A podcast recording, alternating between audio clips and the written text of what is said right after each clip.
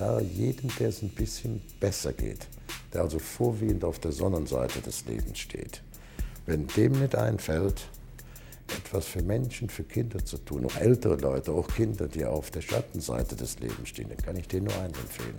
Ihr Hirnchirurg den Deckel mal aufmachen lassen und gucken, ob sich alle Rädchen richtig drehen. J-Spot?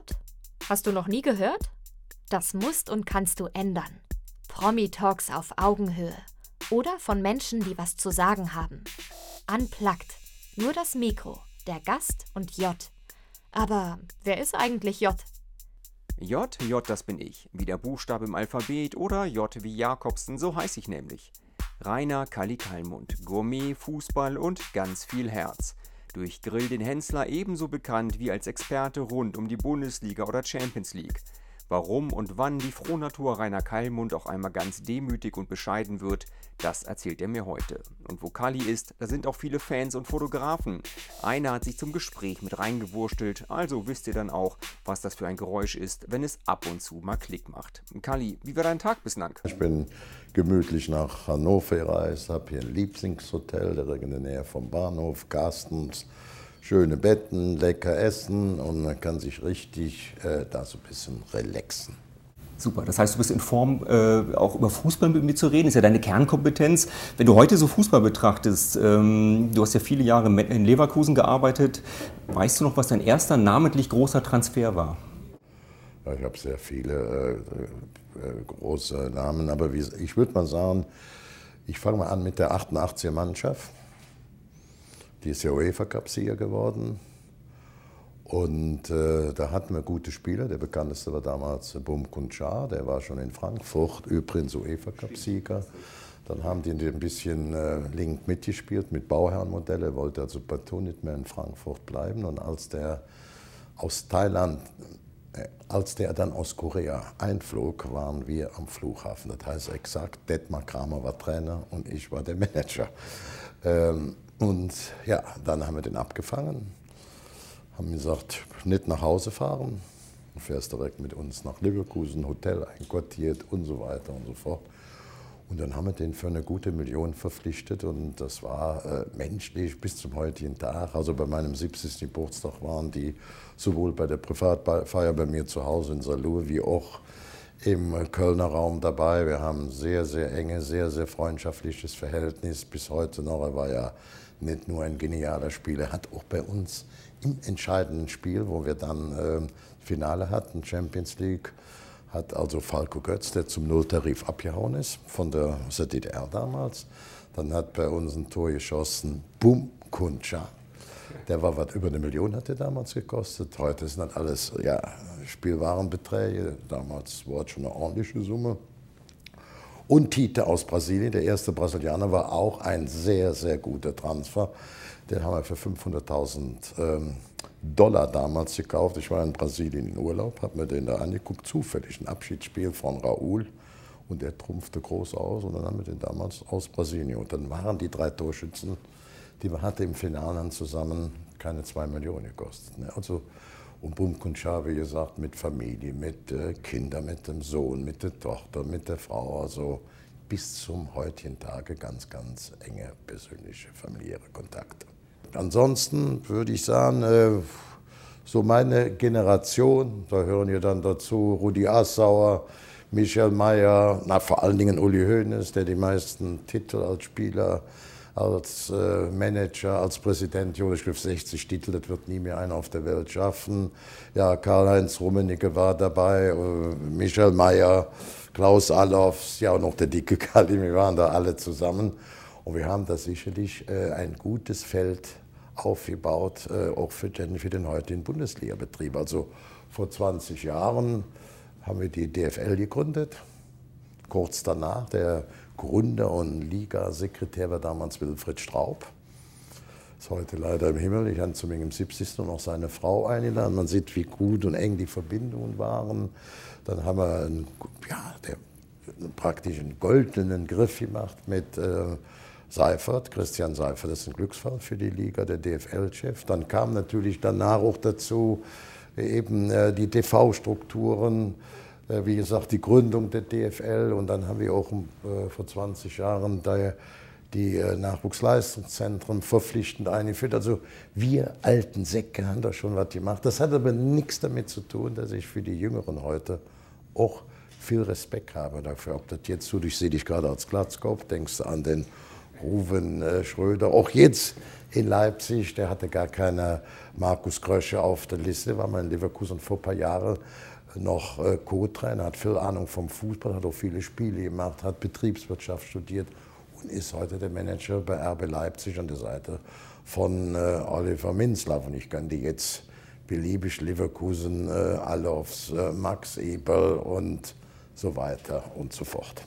Aber die verdienen mehr, es geht um mehr Geld, aber ich war mit unserer Zeit zufrieden. Ich glaube, wir haben auch ein schönes Fundament hinterlegt, mehr alten Säcke für die heutige Generation. Thema Stress. Wie sieht so ein normaler Arbeitstag oder Tag für dich im Augenblick aus? Ist das mehr Familie, dann doch ab und zu wieder geschäftlich unterwegs oder? Ja, äh, die Welt hat mal geschrieben, der Rentner mit den 13 Jobs, das hat damals auch gestimmt. Heute kann man sagen, äh, schätze ich sehr mein Zuhause mit Frau und Kind. Das liebe ich natürlich, fahre ich noch rund, mache Ming TV-Auftritte, mache, behöke meine Vorträge, mache das auch ganz gern, besonders jetzt hier in Hannover. Das ist äh, mir auch äh, wirklich ein Anliegen, aber eben mit viel, viel mehr Freizeit, mit viel mehr Anwesenheit zu Hause. Okay. Wir kommen um das Thema Essen nicht herum. Ähm, du hast einen Ernährungsberater, ich glaube, das kann man sagen, haben ja viele heutzutage. Das klingt nicht ganz so spannend. Wie gehst du damit um? Nein, ich habe ja, äh, ja, Jojo ist ja mein Verwandter, rauf und runter, rauf und runter, aber immer wieder mehr rauf und äh, wie gesagt, ich äh, kontrolliere meinen Körper sehr, also ob das Kreislauf ist, ob das die Blutwerte sind und wenn da irgendein was rot anzeigt, da geht es auch ab, aber bei mir ist alles im, äh, ab dem optimalen Bereich, da wundern sich viele drüber, da hat der liebe Gott mir viel mitgeschenkt oder auch von der Erbanlage her. Aber das ist natürlich so, im Alter muss man auch jetzt vorsichtig sein. Ich hatte vor drei Jahren, war ich in Asien, also in Thailand, habe da eine Lungenembolie gekriegt, in beiden Lungen mit Infarkt die Privatkrankenhäuser sind auf aller, allerhöchstem Level. Das war mein Glück. Habe das gut überstanden, hatte einen, ja, einen Bandscheidenvorfall dabei mit MRT und links und rechts und oben. Äh, musste also mit dem Flieger nach Hause und anfangs Rollstuhl, danach Rollator und jetzt laufe ich schon wieder. Ne? Also kriegt mich auch mit meinen Kilos keiner platt, aber ich habe jetzt vorgenommen, mir noch ein paar Fündchen abzunehmen. Ich war jetzt wieder in Asien, dann fällt das leicht, gesund, locker, leicht zu essen.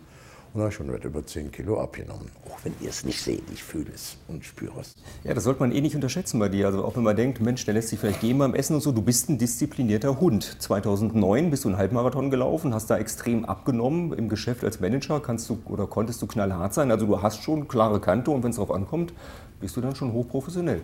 Ja, sonst könntest im äh, Profifußball nicht existieren und auch nicht überleben. Das muss man ganz klar sagen. Das ist ein Haifischbecken.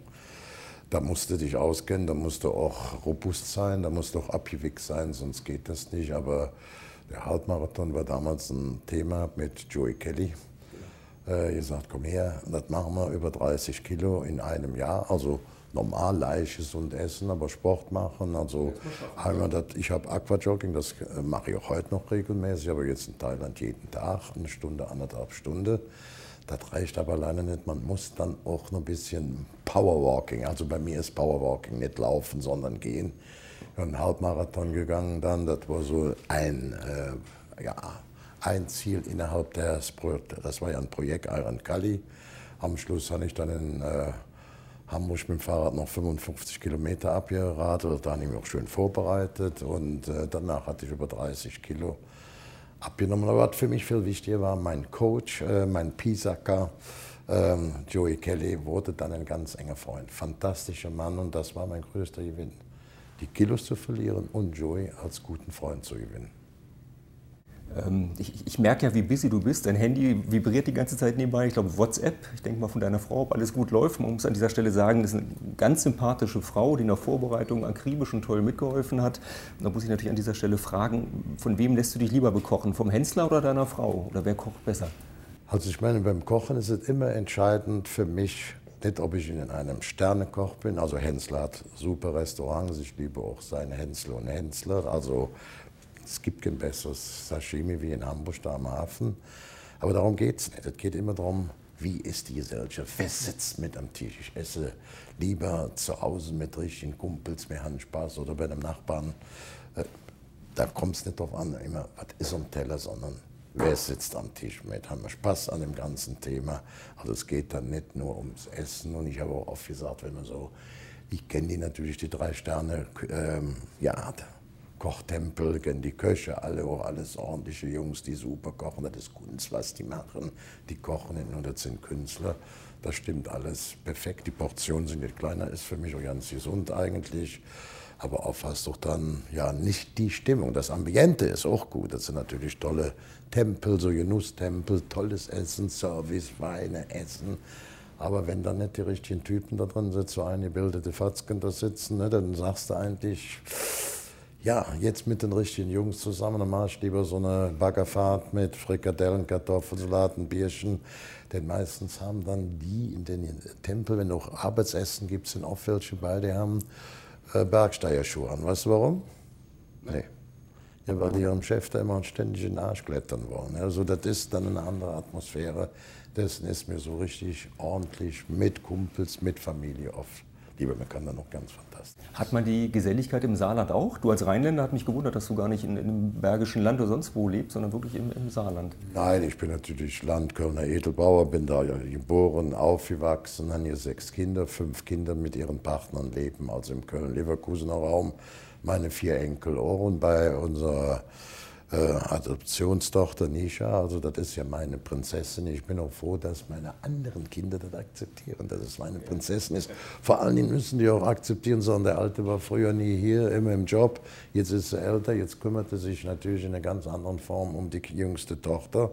Und da bin ich denen sehr dankbar, dass sie das auch so tolerieren. Das ist einfach meine Prinzessin und ich weiß ja, wo sie herkommt. Ich kenne die ganze Lebensgeschichte. Ich habe mich ja mit knapp zwei Jahren, da um die zwei Jahre dann auch adoptiert. Das war kein, kein Pappenstiel, das war Nervenkitzel pur. Wenn ich noch denke, der letzte Tag, man denkt immer, es ist in Deutschland noch schwer, aber ist es noch schwerer. Da gab es dann nochmal eine große Abschlussbesprechung im Ministerium, da sitzen dann sieben, acht Leute, die gucken dann Gesundheitscheck, dann äh, war es auch beim Psychologen allein, mit Frau, und, und das Kind musste mit dir so und so viele Tage leben. Die haben das beobachtet und dann sitzt du da drin. Und bei mir war ja auch klar, dass ich vom Alter, es gibt ja keine formelle Grenze, aber dass das einfach nicht so ideal ist. Meine Frau war noch jung, ist ja bei mir auch. Äh, ich bin der Boss, wir machen aber, was sie macht. Da fahre ich mit gut, da fährt das Kind mit gut, da fährt unsere ganze Familie mit gut. Das war dann anstrengend. Da hat mir einer gefragt, Kali, wie sieht das aus? Ein ganz guter Unternehmer, ich werde das nie vergessen sagte, wenn du heute kannst du das vergleichen mit einem Champions League-Finale. Ist, ist das dann schlimmer, wenn er nicht gesagt hat, kannst du mit Champions League-Finale vergessen, dann kannst du Deutsche Meisterschaft vergessen. Das ist tausendmal wichtiger. Und ich habe gesagt, wir werden nicht ohne dem Kind aus Thailand wegfahren. Wenn gar nichts geht, bleiben wir in Thailand und werden dieses Kind eben als Fliegereltern übernehmen und dann versuchen später zu adoptieren, dann wäre ich hin und wieder von Thailand zum Arbeiten, zum Job nach Deutschland geflohen und wir hätten das Kind nicht mehr im Waisenhaus abgegeben. Das, das hättest du auch so durchgezogen. Das hätten wir nicht gemacht, aber es war dann große Stimmung, die Zustimmung kam, die Leute waren alle zufrieden im Ministerium, aber das war ein schweres Stück Arbeit, ich war immer glücklich. Die haben noch gesagt, Mensch, der ganze Rummel da im Kölner Raum, in Leverkusen, Bundesliga, Medien, es wäre sehr schön, wenn Sie mit dem Kind ein bisschen in eine ruhigere Region fahren. Ich würde da so nach Berlin ziehen, so Hinterhof, finden Sie keinen Parkplatz. Abend, wenn Sie nach Hause kommen, sage ich, Mensch, Saarland ist auch schön. Sind zwei Stunden, zweieinhalb Stunden im Auto direkt an der französischen Grenze, wohnen in Saarlouis. Man sagt eigentlich die heimliche Hauptstadt vom Saarland. Ja, Saarland hat auch, deswegen bin ich nicht hingezogen, die dichteste Sterne Kochkapazität. Also man hat ja in Deutschland 10, 11 Sterneköche. Saarland hat nur eine Million, so 85, 86. Die haben aber zwei, drei Sterneköche und jede Menge zwei, ein Sterneköche. Und jede Menge ohne Sterne, aber erstklassige, einfache Restaurants. Bis auf so eine Straßenbude. Einfach fantastisch. Die Leute sind nett. Ich habe sehr, sehr schnell äh, gute Freunde, richtige Freunde, das Schulsystem ist gut, ob das medizinisch ist, ob das die Schule ist, Betreuung, alles, also das ganze Bildungssektor oder das Sortiment ist gut. Also, und wir fühlen uns sauwohl. Kurze Antworten auf noch kürzere Fragen. Kali, entscheide dich mal. Tortenschlacht oder Torfestival? Torfestival. Bangkok oder Bayer Arena? Beides. Karneval oder Kaiserschmarren? Karneval. Aspirin oder Globuli? Aspirin hilft ganz gut. Tante Kete oder Tante Ju? Tante Kete. Weihnachtsgans oder vegetarisch? Beides ist nicht für mich das Richtige. Also so ein bisschen Haut von der Weihnachtsgans ist ja nicht gerade gesund, aber so ein bisschen von der Brust okay. Ich habe da eine andere Vorliebe. Ich bin nicht der Weihnachtsgans-Typ. Wie kommt deine Leidenschaft zum Thema Thailand? Ist es, weil dein Vater in Vietnam gestorben und begraben ist oder der Buddhismus? Deine Frau meinte, du, hast, du magst die Leute sehr, weil die da sehr freundlich sind, sehr hilfsbereit. Wie kommt diese Affinität? Ja, man müsste, man müsste es, glaube ich, unterteilen. Ich sage mal Vietnam, das ist ein Thema von meinem Vater. Meine Mutter hat sich immer gewünscht, dass ich das Grab meines Vaters finden soll, was natürlich schwierig war und wie soll das passieren. Und ähm, da musste man erstmal den äh, Krieg der Amerikaner mit den Vietnamesen abwarten. Mein Vater ist da gefallen und so Mitte der 50er Jahre ums Leben gekommen. Und, ähm, in der Fremden Fremdenlegion? In der Fremdenlegion. Genau. Und ich wollte also den Wunsch meiner Mutter gerne erfüllen, nachdem der ganze Spaß vorbei war mit dem Krieg, also Spaß in Anführungszeichen, haben wir dann eigentlich äh, die Fremdenlegion, die Franzosen, dann auch die Vietnamesen selber und der deutsche Botschafter in Hanoi geholfen, ich habe dann tatsächlich dieses Grab gefunden. Und es war ja 50 oder über 50 Jahre nach seinem Tod. Meine Frau hat mich versorgt mit Tatsachenromanen. Ich war dann schon ein halber Vietnameser, als wir dahin geflogen sind. Und es war eine emotionale Explosion. Also, dass das mich traurig stimmt, dass ich dann am Grab stehe und auch froh bin auf der anderen Seite, dass ich meiner Mutter ihren Wunsch noch erfüllen konnte, obwohl sie es selber nicht mehr erlebt hat, war mir schon ein wichtiges Anliegen. Aber es war für mich ein emotionaler Knall, das kann man sich nicht vorstellen. Das hat richtig reingehauen. Thailand ist natürlich aus verschiedenen Gründen. Ich habe einen guten Freund, der lebt da, hat ein Hotel da, hat sich da niedergelassen, weil er mit Nebenhöhle viele Operationen hat und er braucht warme, feuchte Luft für seine Gesundheit. Also ein fantastisches Hotel, 60 Meter Pool, wunderbares Schiff. Wir machen schöne Touren, dann eben wie gesagt die Nische und äh, Adoptionsland, Geburtsland. Wir waren auch jetzt gerade da, haben Weihnachten im Hotel und anschließend erster Weihnachtstag mit den ganzen Weiserkindern, mit den Straßenkindern gefeiert. Das ist, das geht, da laufen noch die Tränchen ein bisschen, das geht richtig, richtig unter die Haut und habe, wie gesagt, auch den Partnerjungen, der in Bangkok studiert, mittlerweile 22 Jahre ist. Und dann ist Thailand ja für alle ein wunderbares Land, fantastische Menschen, nette Leute, gutes Essen, gutes Wetter. Ja, Buddhismus ist natürlich da auch breit, breit ver, äh, äh ver, äh, positioniert. Das Waisenhaus ist übrigens unter christlicher Führung, das sind sicherlich 90, 95 Buddhisten da drin. Und äh, ich würde mal sagen, wenn man über Christen oder Buddhisten spricht, bin ich zunächst mal froh, dass meine Mutter mich auch sehr gut auch christlich erzogen hat. Davon habe ich in meinem ganzen Leben auch sehr von profitiert. Trotzdem würde ich sagen, Buddhismus kann ich mir sehr gut vorstellen, weil da nicht so viel Prunk ist und weil mir die Philosophie der Buddhisten sehr, sehr gut gefällt. Mhm. Das spiegelt sich in einigen Dingen bei dir wieder. Du bist ja unglaublich authentisch, auch dankbar für dein eigenes Glück scheint es, weil du gibst ja dieses Glück zum Teil auch zurück in Projekten, tapfere Kinder, mutige Kinder. Das ist schon der Fokus, dass du gerade den Nachwuchskindern ja. helfen möchtest in vielerlei also Ich würde ja kein Lob für kassieren. Ich sage jedem, der es ein bisschen besser geht, der also vorwiegend auf der Sonnenseite des Lebens steht, wenn dem nicht einfällt, etwas für Menschen, für Kinder zu tun, auch ältere Leute, auch Kinder, die auf der Schattenseite des Lebens stehen, dann kann ich denen nur eins empfehlen. Ihr Hirnchirurg den Deckel mal aufmachen lassen und gucken, ob sich alle Rädchen richtig drehen. Also da möchte ich ja kein Lob für kassieren. Äh, mir geht es ein bisschen besser. Ich zähle jetzt nicht zu den Reißen, aber mir geht es ein bisschen besser. Ich kann mir das erlauben.